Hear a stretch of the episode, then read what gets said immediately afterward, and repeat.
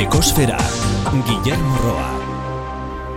Klima aldatzen ari da, zergatik gu ez. Daisy Kendrick idazlearen liburu baten izenburua.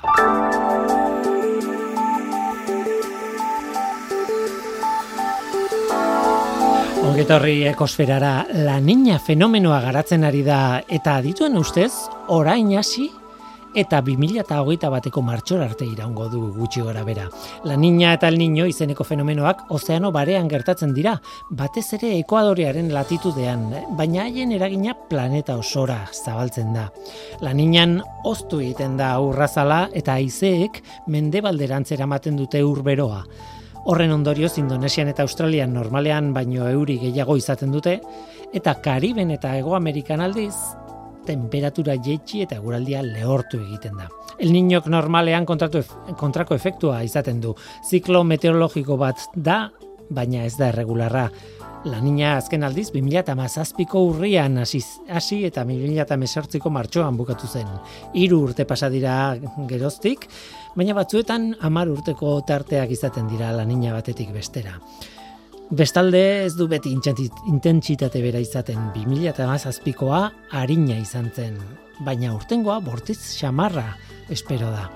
La niñak oztu egiten du planetaren temperatura eta hala ere, adituen arabera 2008ko erregistroko urtetik beroenetako bat izatera iritsiko da. Nature aldizkariko artikulu baten arabera, txinako basoen almena zeobia xurgatzeko gutxi etxita zegoen. Txinak planeta osoko zeobi antropogenikoaren euneko hogeita zazpia isurtzen du. Baina provintzia batzuetan, zuaitzak landatzearen aldeko alegin politiko handia jarri zuten martxan.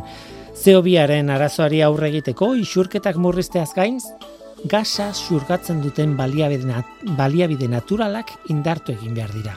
Txinan 2008 marrerako CO2 antropogenikoaren gorakada gelditu nahi dute.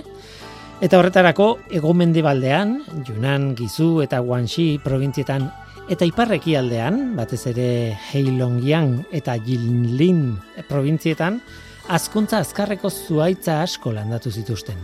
Ondorioz, 2009 eta 2006 arteko epean, isuritakoaren euneko berrogeita bosta xurgatzea lortu dute. Asteleneko datua da, lurraren zeo bi maila lareunda mabi koma amaika ppmkoa da. Mauna loa sumendiaren behatokian neurtua. Piskanaka, baina balio hori handitzen ari da. Hain zuzen ere, urriaren inguruan zeo bi maila minimo bat izaten du urtero, urtaroaren ziklo batean baitago. Nola nahi ere, iazko urriko minimoa, larunda bederatzi koma egoita sortzi ppmkoa izan zen, aurtengo minimoa, baina ia 2 ppm basuagoa. Alegia, zeo biaren konzentrazioak gorakako joera jarraitzen du izaten. Eta beti esaten duguna, kezkarik ez izateko, berreunda laurogei ppmko konzentrazioa izan beharko luke gaur bi ekitaldiri buruz hitze eingo dugu, baina bata aztik teknaliak eta fikoba zentroak antolatzen duten uinak kongresua. Klima aldaketari buruzkoa, itsasoa eta kostaldean kostaldaren ikuspuntutik. Uinak kongresua online izango da aurten, aurrera doa, baina bestea aldiz ez, UEUk antolatzen duen naturtzintzien laugarren topaketa, udaberrir artea atzeratu dute. Uinak eta naturzientzien topaketari buruz zarituko gara Monika Aldairekin eta Aitor Salaberriarekin urren ez urren. Zu ongitorria zara, murgildu zaitez gure ekosferan.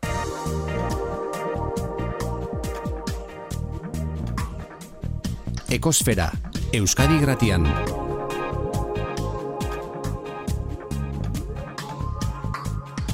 Ekosfera,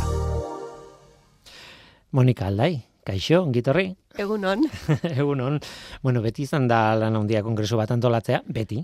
Hori, ez dakit, nik ez dut inoizko kongresu bat antolatu, baina ikusi dut nire inguruan zeintzuk antolatzen zuten, eta ze izerdi botatzen zuten antolatze, kongresu bat antolatzeko. Baina aurten lan izugarri espezializatu bihurtu da, gainera, zu zara kongresonen zuzendaria, bai. fiko ban egiten duzu lan, e, irunen, eta eta, bueno, printzipioz han izan behartzen jende pilo bat elkartu, elkarri aurpegiak ikusi, hitze egin, hitzaldiak, posterrak, kongresu bat, ez? E, jendearen elkargune bat. Bai, ala da. Baina... Hori izan behar zuen. Eta, ba, e, erdibide batean gelditu zaigu.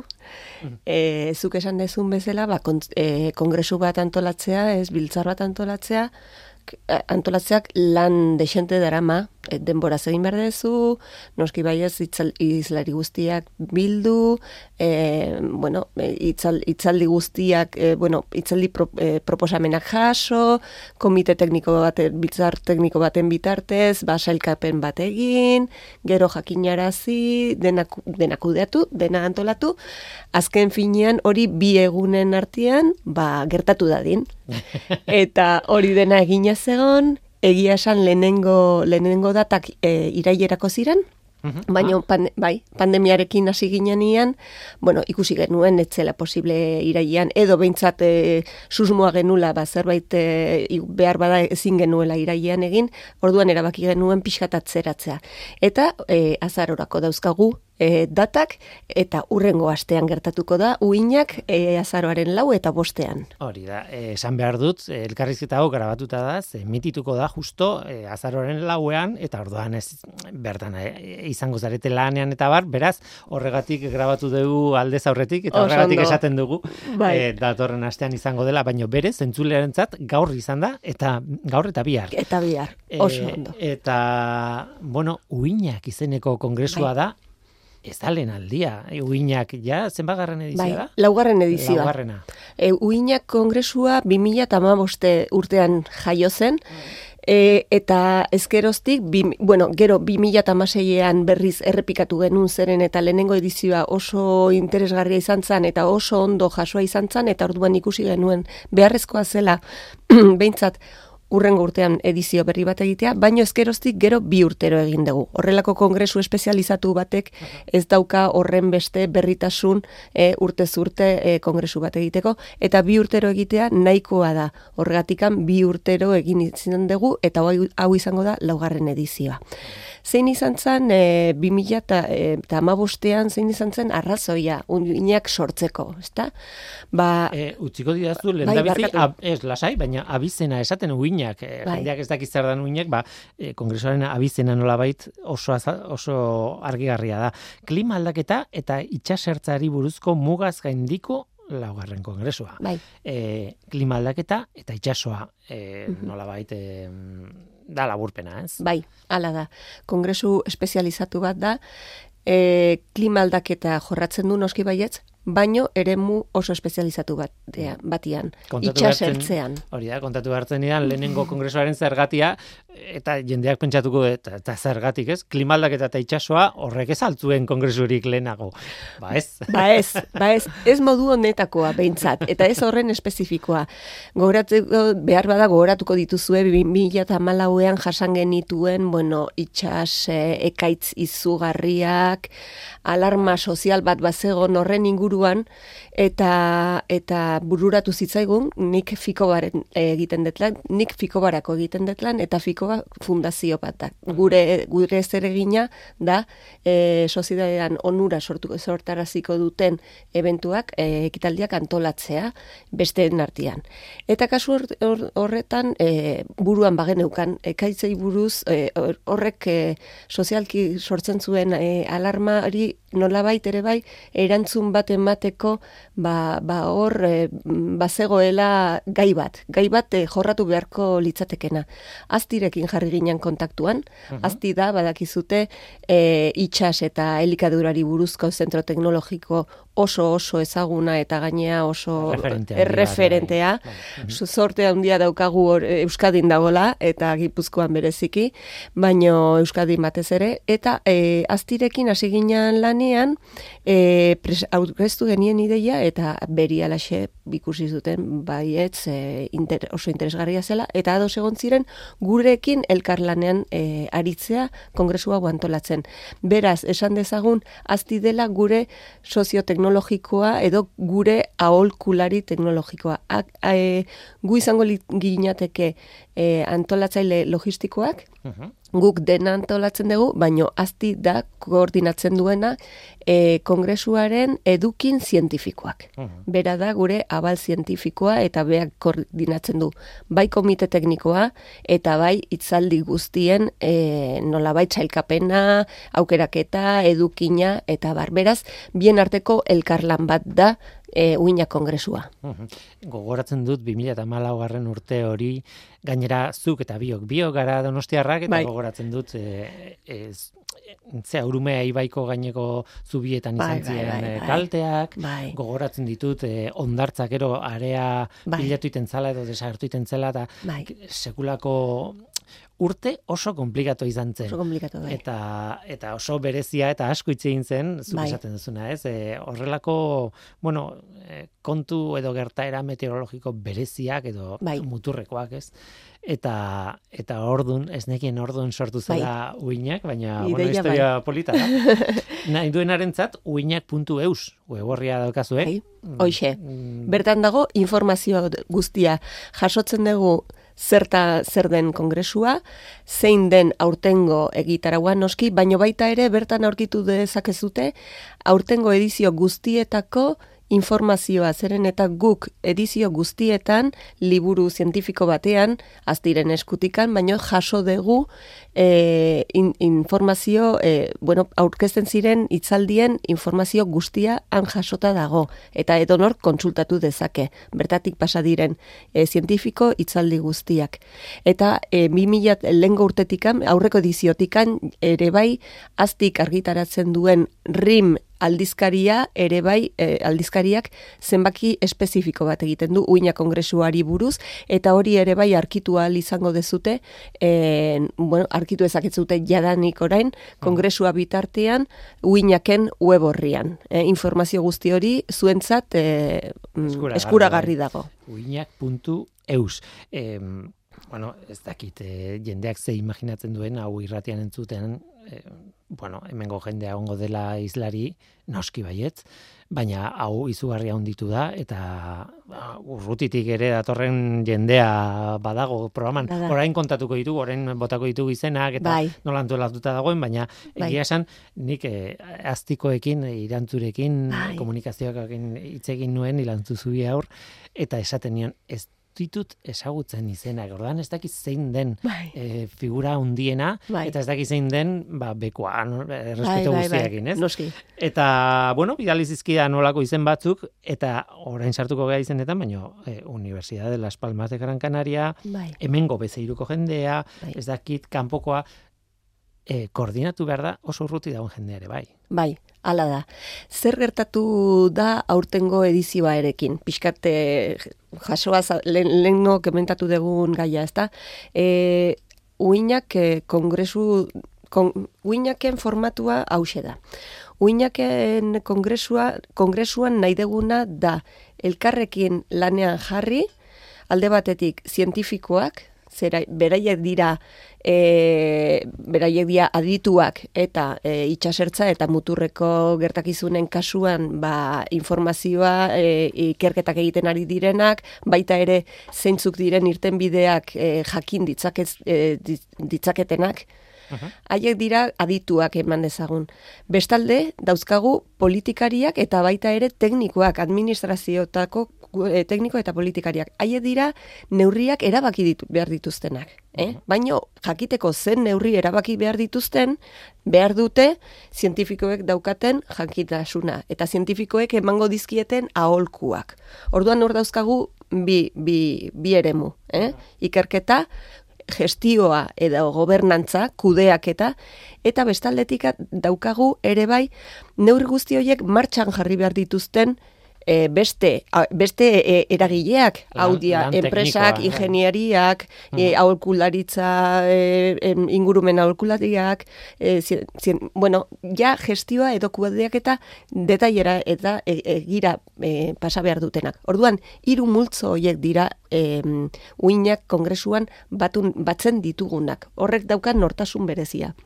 e, kongresuarena. Eta batez ere ere bai, mugaz gaindikoa, eh? gu saiatzen gea, ze kongresua gure, kusta, gure kostaldea, Euskadiko kostaldea mugaz gaindikoa da, hori argi dago, eta hasiera hasieratikan ikusi genuen ere bai e, Euskadiko arazoak eta Akitaniako arazoak e, berdinak zirela, Itsaso eta intas, da. interesa berdina. Eta be- hasiera hasieratikan mugaz gaindiko kongresu bat izan zen. Bueno, gaia zan kongresu honetan fisikoki batzen ginela aditu guzti hauek, baino kostaldea ez dago bakarrik Euskadiko kostaldean, eta hori da ere bai lotuta pixkat esaten diazunarekin, ez? E, gure lehenengo edizioan Euskadi Euskadi Akitaniako kostaldeari bakarrik e, ba- e, kostaldeari buruz bakarrik hitz egiten genuen eta kasu horretan, bueno, ba, ba ere bai nahiko e, bueno, gertuko jendea interesatzen zen. E, bigarren edizio batean Bizkaiko golkora jo genuen, pixkat ireki egin genuen. Hala ere gu beti saiatzen ginen komunikatzen, ba ez bakarrik Euskadi eta Akitaniara, baizik eta azken finean Espainiar estatu guztiak daukan litoralak ere bai interesa izan dezake. Baita ere Portugalak, baita ere Frantziako litoral guztiak, baino ez bakarrik hori baizik eta gero arku atlantikoa daukagu. Eta arku atlantikoko litoral guztia nolabait interesatua dago, zeren eta e, dauzkagun arazoak berdinak dira. Orduan, eta eta kongresu honetan egin nahi dana da mm, e, jakin, esperientziak zeintzu dira, nola aurre egin diozun, en, zen neurri hartu, dituzun, ba, ba, kai baten eh, sartu diren uholdetara, holde horiek ekiditzeko, eta bar, orduan, esperientzia konkretu asko ikusten dira, eta atzo Xabier Irigoyen, aztiko Xabier Irigoyenek, prentsaurrekoan esaten zuen bezala, kongresu honetan detailera sartzen de, gera. Ez da hitz egitea, ze gertatuko den aldaketa klimatikoa eta eta etorkizunean eta itsasoarekin etorkizunean. Ez ez, gaur egun egiten ari garen gauzei buruz eta egin behar ditugun gauzei buruz detailan sartzen da.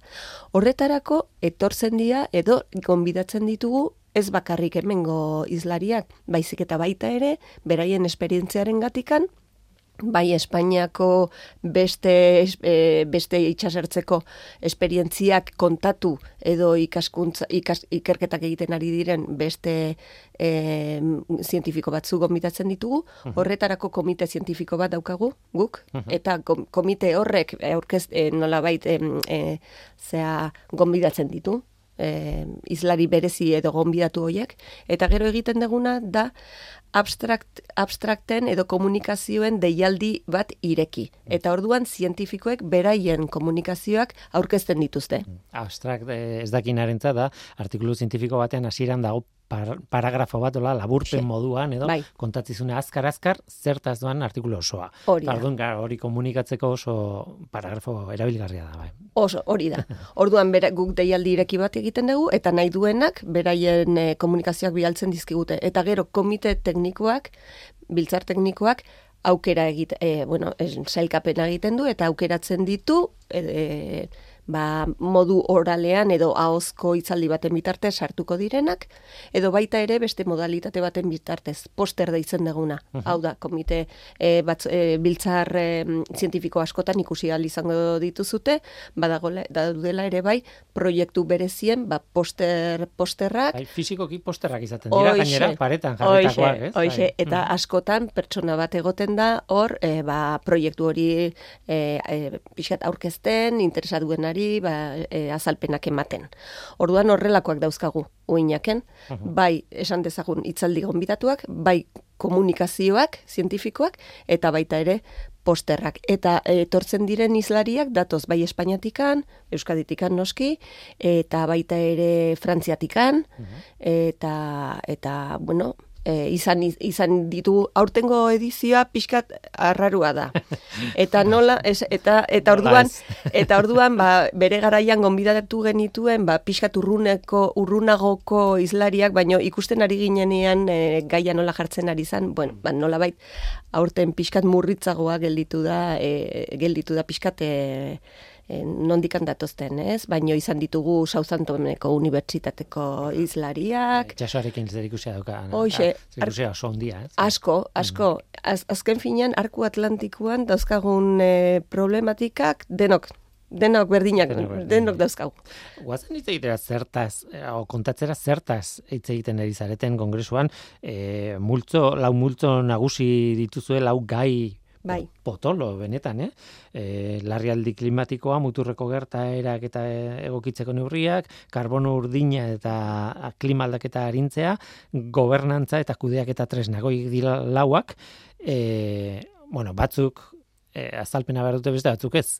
Bai, Esan dut lehenengoa, larrialdi klimatikoa Bai. gure itxasertza 2000 eta berrogeita marrean. Ze da. prebizioa egiten dugun gure kostaren Bai. aurrean, ez? Bai, hala da.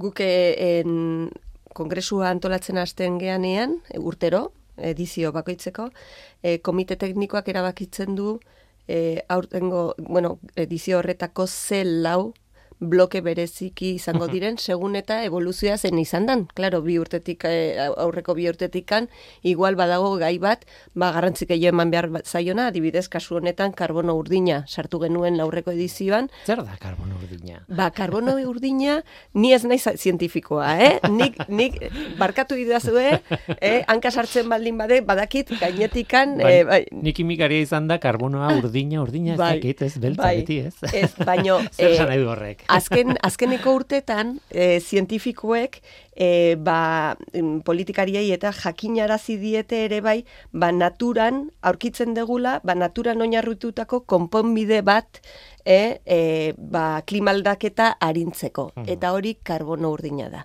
Eta karbono urdina aurkitu dezakegu, jadanik, ba, itxasoetan dauden, ba, e, karbono ustu bide batzuetan, eta hori irtenbide natural bat da. Bai, alegia, e, itxasoak badu e, gaitasun bat, ahalmen bat, e, karbono dioksidoa xurgatzeko eta, bueno, e, atmosferan dagoen kontzentrazio hori jeitsi arazteko, ez?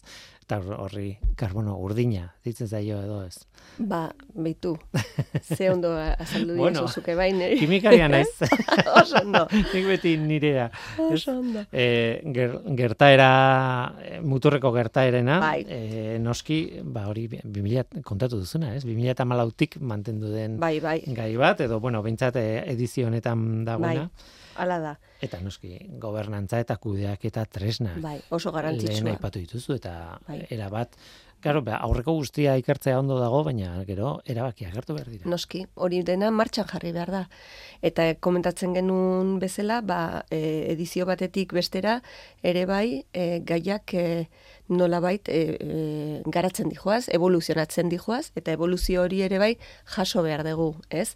Eta kudeak eta tresnetan, adibidez, e, aurten ere bai, bueno, e, esan dezakegu 2018ko azkeneko ediziotik zer gertatu dan, ze, ze gauza garrantzitsu gertatu diren, saiatzen ari geranak, orain uinaken, ba, ba, ba, behintzat ikus ditezela, ez? Ba, esan di, aipatu ditzakegu, eta bat, batek gobernantzarekin asko zer ikusia handia dauka. Aipatu ditzakegu, al- alde batetikan, ba, klima aldaketak eta kostaldean izan dituen ondoriak ezagutzeko, ba, klima aldaketari buruzko adituen gobernuarteko taldearen txostena sortu zela, argitaratu zela 2019an. Eta kasu honetan, ozeanoa eta kriosfera klima aldakorrean gaiari buruzkoa zela. Hau oso garrantzitsua da. Ez, adituen, Europako admi, aure- adituen eh, txosten hori, ba nolabait, kasu honetan Javier Aristegi daukagula izlari gonbidatu bezala eta eh, jardunaldiak irekiko dituena, bera egonda eh, estudio horren eh, reda, eh, adituen parte bezala. Hori da, Universidad de Las Palmas de Gran Canariakoa. Eta hain zuzen ere nik eskatutako izenen artean, ba, nagusietako bat, ez, ez duen ezagutzen. bai. Eta hortxe dago, bide bat ez esan behar da, uinak.eus berriz ere gogoratuko dut, hortxe erres erres aurkitzen Bai. direla nun dauden txostenak. Nun dauden? Bai, bai, oso- Informazio guztia. Ba, ba Javier gurekin izango dugu. Eta bera izan da, ba, pertsona bat, eondana, talde horretan, erre, e, estudio horren er- erredakzioan, ez? Bestalde, ba, leno komentatutu duguna, ere bai, ba, karbono urri- urdinaren agerpena. Hori esan da, ere bai, 2018tikan, ba, ito bat esaten dena, ez? Geroz eta garrantzi gehiago ematen aizaio karbono urdinari. Eta kasu honetan, bigarren jardunal, bigarren eh, eguna irekiko duen eh, hitzaldia Maria Jose Sanz BC iruko eh, zuzendari eh, zientifikoak hitz egingo digu bereziki karbono urdinari buruz. Eh? Ze karbonurina esan dezagun ez da bakarrik gai bat itxasart, itxasertzari bu, eh, jotzen diona, baizik eta aldakita klimatikoari eh, eragina. Bai, eskala hundiko ala- efektua da, ez? Bai, bai, bai. Efektua aldaketa ez, bai. klimatiko guztian dauka, Mhm. baina berak hitz egingo digu horri buruz. Eta hirugarrin mugar, hirugarren mugarri bezala aipatuko nuke eta kasu honetan zuk hitz egin dezun gobernantza eta kudeak eta tresnetan sartuko litzateke, kasu honetan adibidez, ba Eusko Jaurlaritzak eh, martxan jarri zuen e, e, baino Europako e, life e, proiektu batetan sartuta dagoen urban klima e, 2050 mar proiektua da. Orduan, urban klima proiektua, gobernantza proiektu bada, baino kasu honetan gaur egun Euskadin hogei erakunde publiko-pribatu jadanik bertan sartuta daude ekimen bereziekin eta e, eta proiektu honen e, ondorioz eta gainea komunitat, bueno, gure probintze guztiek parte hartzen ari dira, e, baino kasu honetan em, e, kostaldeko klima aldaketaren behatoki bat jarri duten martxan. Eta klima aldaketara egokitzeko berrogei ekintza egiten ari dira lurralde osoan. Ba, hau oso garrantzitsua da. Hau berria da, nahiko berria da. Orduan ikustea, no, ez nola, nola evoluzionatzen nahi gean. Atzo ere bai prentsa, prentsa horrekoan esaten zen, ba, 2000 bostean e, karbon, e, e, CO2 e, ema, emanaldiak, emanaldiak, Emisioak, bueno, emisioak, ba, 2000 bostetikan be, e, jetxi ditugu euneko hogeita sei bat. Bueno, hori zergatik egiten ba, ekintza asko egiten egin izan ditugulako eta eta horren ondorio da. Orduan, ba, uinak da nolabait, ba, hor dagoen ko- kongresu txiki bat, baino oso espezializatua eta zientifiko munduan bere arloan ba rekonozimendua daukana eta oraingoz eta espero dugu denbora askorako baliozkoa izango dela. Ba, hemen utziko dugu, e, aipatu daitezke izen gehiago, Nuria Marba, Imedeakoa, Marimar Alonso Iobekoa, Dorleta Oru Etxeberria, Fundación del Cambio Climático de Gipuzkoa, Naturklima, e, nahi duenarentzat informazio pila dago, Bai. uinak.eus weborrian. Ba, utzi behar zaitut, ze, e, zuek badukazue kongresua, eta orain kongresurik edo topaketarik ez daukaten batzuekin hitz egin behar dut, pena bada, mm, bueno, txamponaren ez dakit bi aldeak diran, edo alde bera, Bai. bi emaitza ezberdinekin. Bai. E, Monika Aldai, Fikoako zuzendari, bueno, nat, e, uinak e, kongresuko e, zuzendaria, Bai. esan, e, azkeneko. A, bukatzeko, Bai. egia esan, e, azaldu dizuete kongresuaren e, edukin guztia, baino esatea ere bai egoera honetan, pandemia egoera honetan formatua nolabait pixkat aldatu behar izan degula. Eta kasu honetan izlariak fikoan egongo dira, baino entzuleak, asistenteak, kongresistak, e, online ikusi ahal izango dutela kongresua. Da. Eta beraz, edo nor interesatuta baldin badago ere bai, web horrian ere bai, oraindikan, bueno, posible du inskribatzea bi jardunaldi, bi jardunaldi hauek etxetikan edo enpresatikan eh, jarraitzeko. Monika, eskerrik asko. Zuei eskarrik asko interesagatik.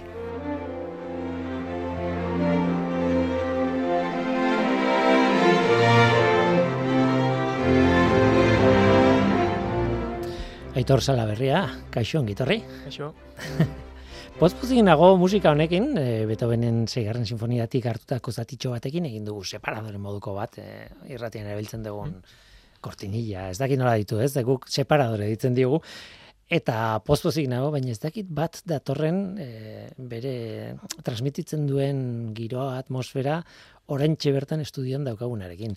bueno, e, beti daude pozik egoteko arrazoiak, triste ere bai, neurrian hartzea da kontua. Eta nik esango nuke, utziko diazu deskribatzen, ez dakit ados egongo zaren, baina ikusten zaitut triste baina irribarretxu. E, horrelako zerbait. Bai, e, badakigu oso garai nasitan bizi garela, eta dena airean dagoenez, ba, guk ere, gure topaketa antolatu genuen azarorako, eta zoritxarrez, ba, atzeratzeko erabakia ez dugu hartu, hartu dute gure partez, hartu du zomorrak gure partez, eta eta pozi gaude, bai, antolaketa aldetik eta topaketa txukuna genuelako, eta izango dugulako, eta triste, ba, ezingo dugulako orain egin. Mm, Hori da. e, testu ingurua da UEUren e, zin, naturzientziaren e, saiaren barruan, ba, dagoeneko hiru topaketa egin dituzue, naturzientziaren topaketak, gaina topaketa hitza, topaketa, horrek esan nahi du jendea elkartzea. Eta hau, laugarrena izan behar zuen, orain azaroren zazpian, okerrez banago, zazpi, Zazpi eta zortzi. sortzi bi hori da. Eta gainera, zuk eta biok, eta jende gehiagorekin ari ginen adosten dena egokitzen e, behar den egunean emititzeko hau, justo topaketa baino lehen, azaltzeko, jendeak Bai. jakin dezala, edo, ose, e, e, ez dakit puntual ibilegea, nola baita esateko gara izibilegea, eta azkeniko momentuan dena bertan bera. Bai. Bueno, bertan bera ez, ut- Atzeratu. Atzeratu Momentuz atzeratu.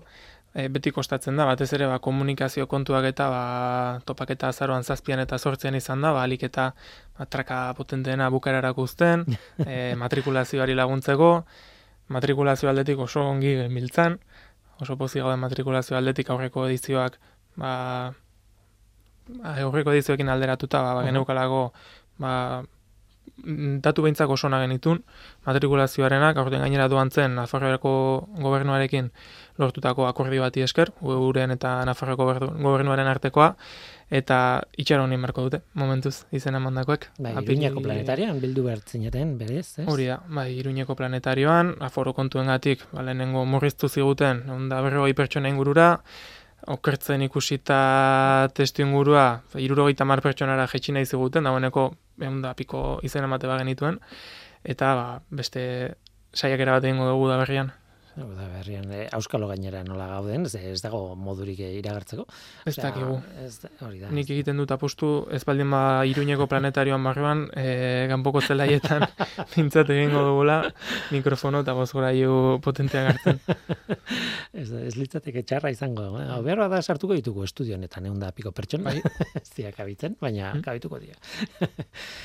Pena da, batetik, mm, baina bestetik, eh, on, lana ondo eginda dagoela eh, bermatu duzu. Esan nahi dut, eh, zenbat jende mugitu duzu azken batean eh, antolatzaile izlari, eh, parte hartzaile eta eta ikasle, bueno, ikasle edo eh, Bai, e, talde antolatzailean hamar bat ibiliko gara, ez da egun batetik besterako lana, e, badu aurretik plangintza, badu aurretik ba, pentsatzea topaketa hau ba, zeri deikatu nahi dugun, zer jorratu nahi dugun bertan, eta azken finean ba, antolatzailean hamar bat, gero antolatzaileen talde zabaldua, ai, egun berta, egunean bertan badaudelako lan gehiago, izlariak ba, buruz ez dakit, baina ma bost, bai, hogei da, inguru, taldetxo bat. bai, bada. talde, talde majoa da. Mhm. E, galdetu zigutenean, aforoa iruro marrera jaitxizkero aurrera bai, eta gu, bai, iru, hogei, hogeita mar izango gara gu, zegoen horretarriko, zegoen sartuko. Eta bai, ba, mugitzen dugu jendea, egun da piko izen emate bagenituen, e, topaketak bi urtean behin e, antolatzen ditugu, edo antolatu izan ohi ditugu, bakigulako lan handia e, dakarrela antolakuntzak, baina aldi berean jendeak ere ba, badauka mugarri hori ba, bi urtean behin asteburu bat naturzientzitako gaiei dedikatuko diet, naturzientzitako gaien inguruan entzutera eta jakin mina esetzera joango naiz, eta eta alde horretatik, ba, bueno, ba, pozik gaude, sentsazio hona daukagu, ze gai aldetik eta ba, aurreratuko dut, ez diazu galdetu oraindik. Ez, ez, ez, lasai. Aldaketa globala, genuen e, gai nagusi, e, pixka bat biltzeko, ba, hitzaldi saio guztietako edukiak, aldaketa globala, ba, ohartu izan garelako esparru askotan, e, klima aldaketak dena jaten duela, eta klima aldaketa mm, momentu askotan urruti egi dagoela gure bizi testu inguru horretatik, eta ba, beharrezkoa dela aipatzea, gogoraraztea badirela gizakian gainontzeko beste eragin asko, e, biodibertsitate galera dela, lurzuruen aldaketa, lurzuru erabilerak, eta, eta hoiek gurean ere baditugula arazo. Eta ba, hoiei ere ba, erakusleio txiki bat erakusteko asmoa genukan daukagu. E, eta izango da. izango eta, dugu. Eta laizter izango da, hilabete batzuk barru, Hori da. izango da. Ala pentsatu Hmm. behar dugu, e, gainera programazioa oso, oso polita zen, ez dakit, e, interesgarria esan nahi dute, bueno, batzen, dituzten, da, kongresuaren eh, antzerako planteamendu bat, posterrekin, itzaldiekin, gogoetak, mainguruak, eh, jendea bildu, eh, elkartrukerako aukera, esan nahi dute hori, baina horren barruan, Gaiak oso politak ziren, Mm. esan dute, bueno, nik gainetik begiratu dut, itzaldietan adibidez, e, basogintza, ondare genetikoa, e, ingurumen eskuntza, e, badiak gaiak e, ezberdinak, baina hori zuk esatzen ez? Bilduta daudenak, ez denak e, aldaketa global horren barruan, nola baitez? Bai, filosofia aldaketa bat eskatzen du txip aldaketa. E, badakigu klima aldaketa hor dagoela, badakigu gizakiaren eragin nagusietako bat dela, baina aldi berean, aldi berean ez dugu zain egon behar ea poloetako hartzak e, geroz eta gutxiago dauden edo geroz eta gehiago dauden. Gure etxe ondoan dauzkagu aristiak, dauzkagu hartadiak, geroz eta ba, egoera makurragoan, eta eta eukaliptuek irentsi dutela Bizkaia eta eta pinuak irentsi dutela Gipuzkoa adibidez. E, olako kontuei erreparatu nahi genien eta arrazoi duzu e, mota askotako gaia daude, baina guztiek bat egiten dute aldaketa globalaren kontzeptu horretan. Aipatu nahiko nuke adibidez, ba, ingurumen hezkuntzako e, saio horretan aurreko topaketan egin genuen modulu bat e, horren inguruan, arazotan oinarritutako irakaskuntzaren inguruan, eta ba, honekin nahi genuen ba, irakaslei bintzat lagundu edo bintzat ideiak eman, ba, baudelako material didaktikoak erruz, baina horien artean ere ba, jakin behar delako ba, bereizten zer izan daiteke guretzako aproposagoa, zein dago ba, bertako testu inguruari on hoeki egokituta, eta eta zein utzi dezakegu ba, beste aldi baterako denbora daukagunerako, ze irakasle gehienek ez dute denbora izaten nahi adina jorratzeko gelan ere gaiak. Bai, nik uste dut gainera dela, badela gai bat, gurumenaren eskuntza badela gai, gai bat topikoekin e, irakasten den.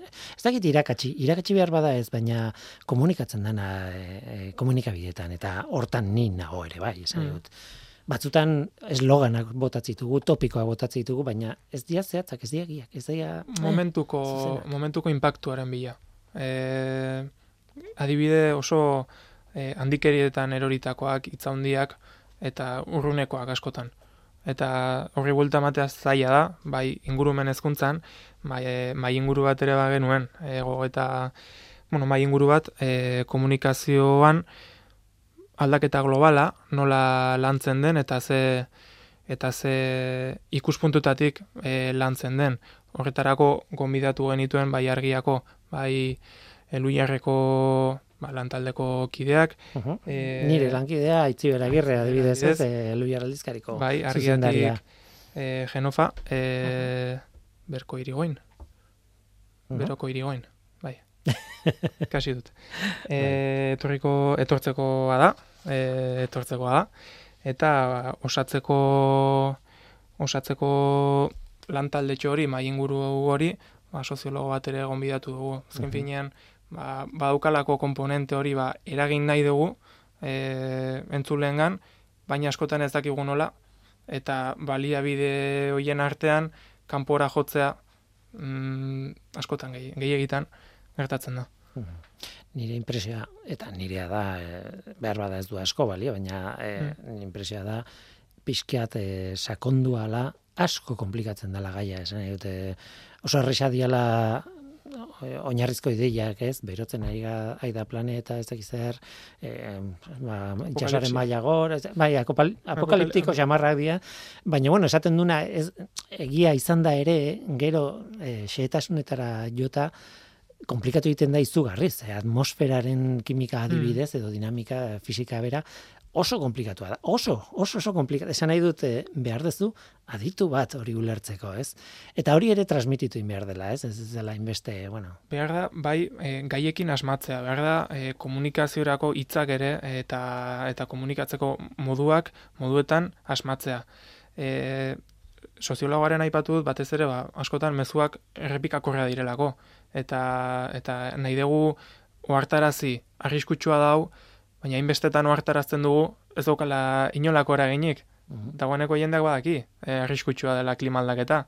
baina ez du horrek inolako eraginik bere bizimoduan, Mhm. ez dago inolako mugimendurik horren inguruan. Eta horri e, iskin egitea ba, kosta egiten zaigu, eta horren inguruan hausnartzeko daukagu mai inguru hori, kalitatezko e, saioak badaude Euskal Herrian, Euskaraz, zorionez. Mhm. E, batzutan agian ez dute izango e, izan beharko luketen irismena, nire ustez, Mhm, Ados, ados. bai. baina kalitatea handikoa dira eta eta eskertzen da askotan egindako apustua bai teknopolisengatik, Mhm. bai e, irratian dauden e, natur e, esparru horretako e, saio guztiengatik eta eta eskertzen da. Mhm.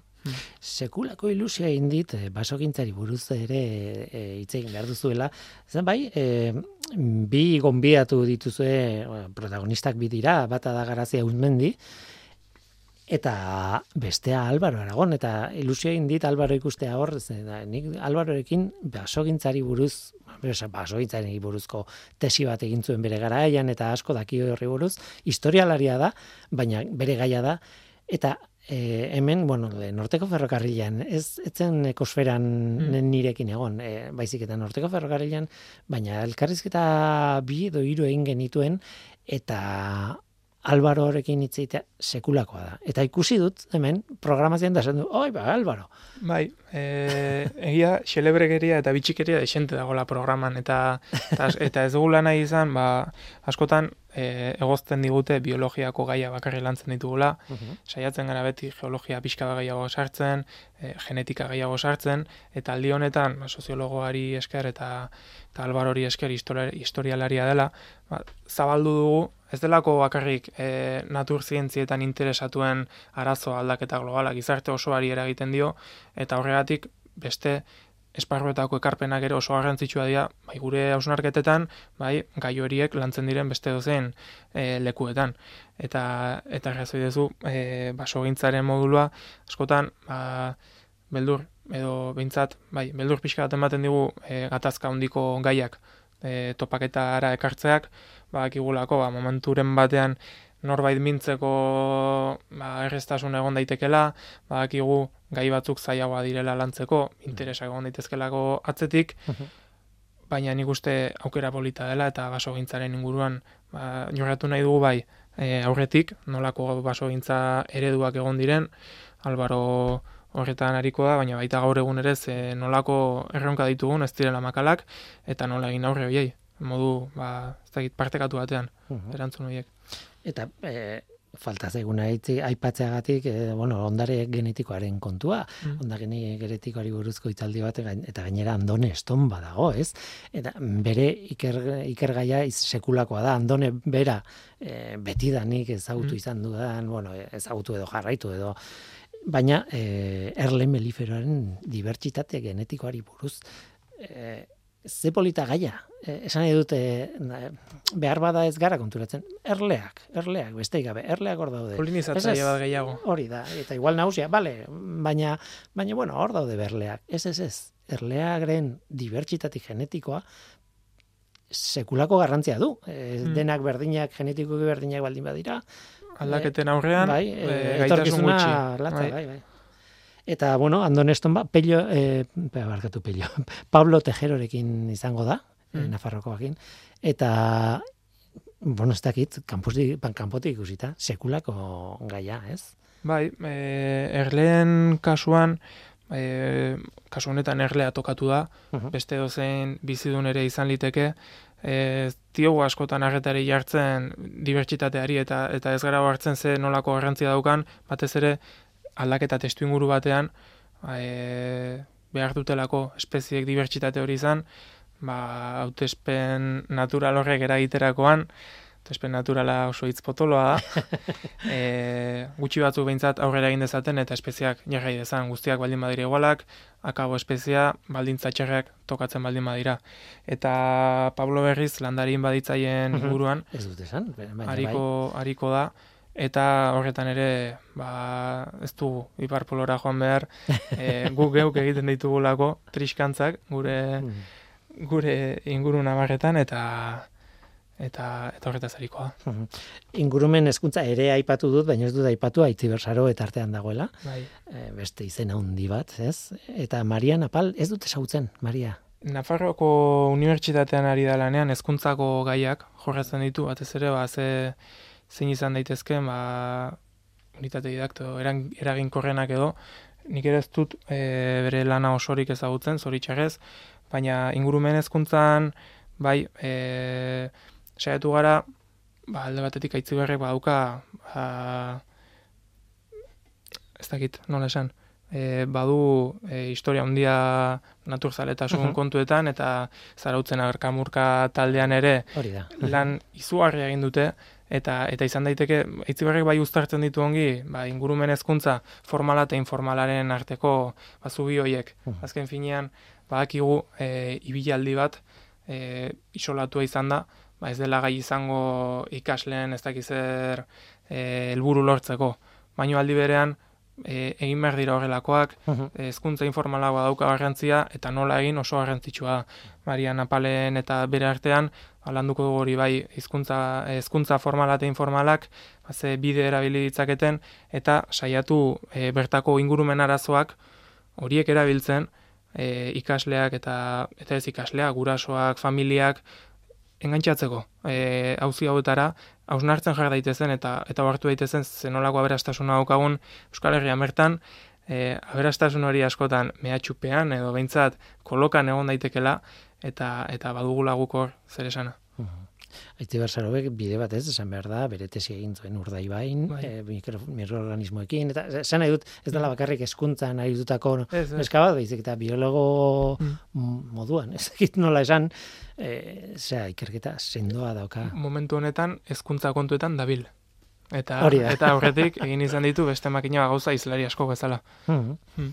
E, Utziazu ere zuen taldea aipatzen eh, antolatzaileen artean nik eh, bueno weborrian ikusi dut zazpi zaretela ez dakit bai. oker nagoen edo ez bai zazpi nagusia bai e, tartean dago Mikel Etxeberria duela bi aste hiru aste hemen egontzara zu eserita zauden toki berberean egontzen mm. e, arantzadiko gure basoa liburua aurkezten bai. e, baina Ana García eta bueno bueno zazpiko talde handia zarete gaina oso ondo banatuta bakoitzaren funtzioa eta barrez e, kanpotik ikusita bintzat bai e, ardura banak eta oso garrantzitsu iruditzen zaigu e, Ana García dabil koordinatzaile. Uh ba gero ba, esparru guztiak batu egin ditugulako eta batez ere ba ue gurekin ba, zubi hori berak lantzen du ez ibiltzeko ba, modulu bakoitza o izlarien arduradun bakoitza hori late ematen. Orduan ana dabil koordinatzaile eta gero ba, modulu bakoitzak edo baten batek bi modulu, bi saio, hitzaldi saio izan ditu, bere ardurapean, komunikazio kontu eta arduratu naiz ni, horretarako ba, jende gazte ere fitxatu dugu, adiez libe Martinez Errituerto, biologiako karrera hasi berri bigarren urtean dabil. Zu gaztea zara, ez dakit gaztea, esaten duzunean zerri buruz ari zaren. Ni baina gazteagoa bintza bai. Eta, eta bai, Mikel Etxeberriak adibidez, ba, lantxukuna egin du liburuan, arrekasta itzelari da izaten, mhm. eta, eta baten bateko hartuko dio, e, ingurumen ezkuntzarako ero oso baliagarria dela. Mhm. Tira, ba, hor dago taldea. Ez dut aipatu, baina nztopaketa.eus weborrian dago informazio guztia, e, gaina nahiko erresa gero gauza topatzeko barruan hori eskertzen da beti. Ze, bai, horrelako elkarrizketa batean e, dokumentatzeko ba, lehen tokia weborri bada. Eta batzuetan, uh, izatea komplikatua. Zuena nahiko, nahiko argia da, nahiko erresa iristeko.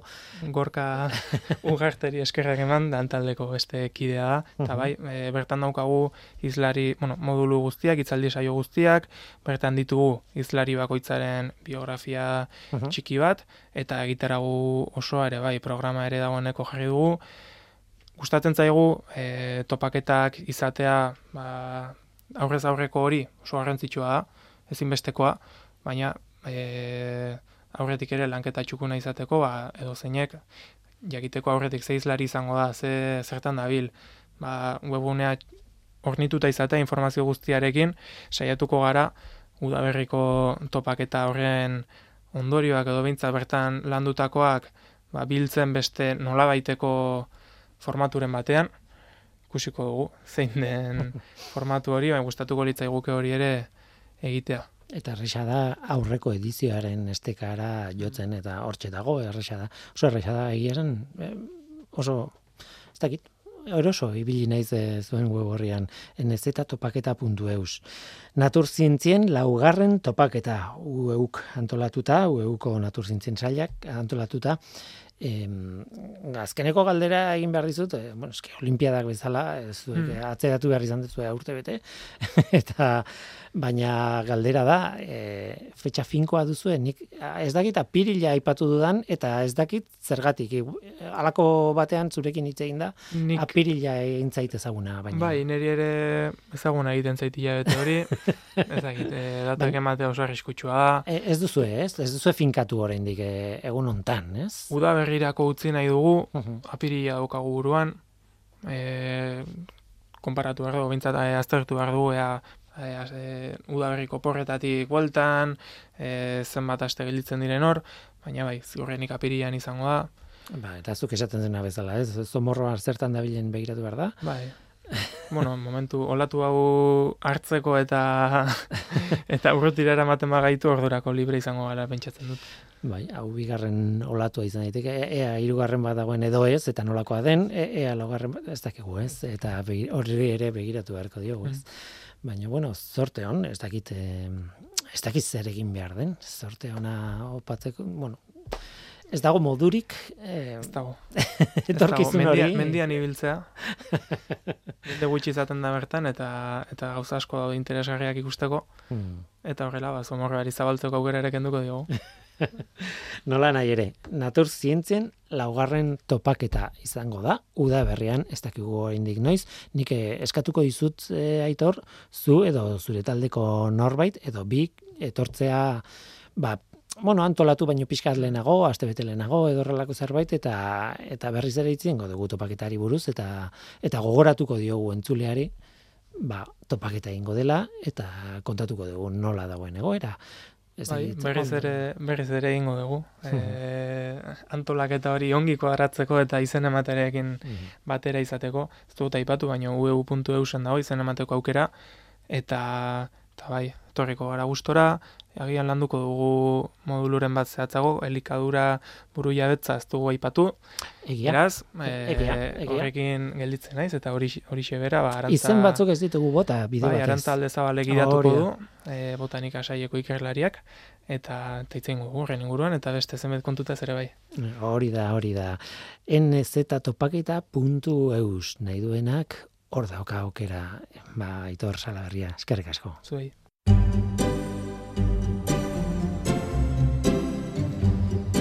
Ideia batekin geratzen gara gaurko ekosferan, ekitaldi antolatzea alegina handia da, edozen ekitaldi, baina virusak planak okartzen badizkigu ere, merezi du horretan aritzea. Agur esan behar dizuegu Mikel Olazabal teknikan eta ni Guillermo Roa mikroan aste honetan hau izan da. Eta atorren aste artean bizan agur. Gigi.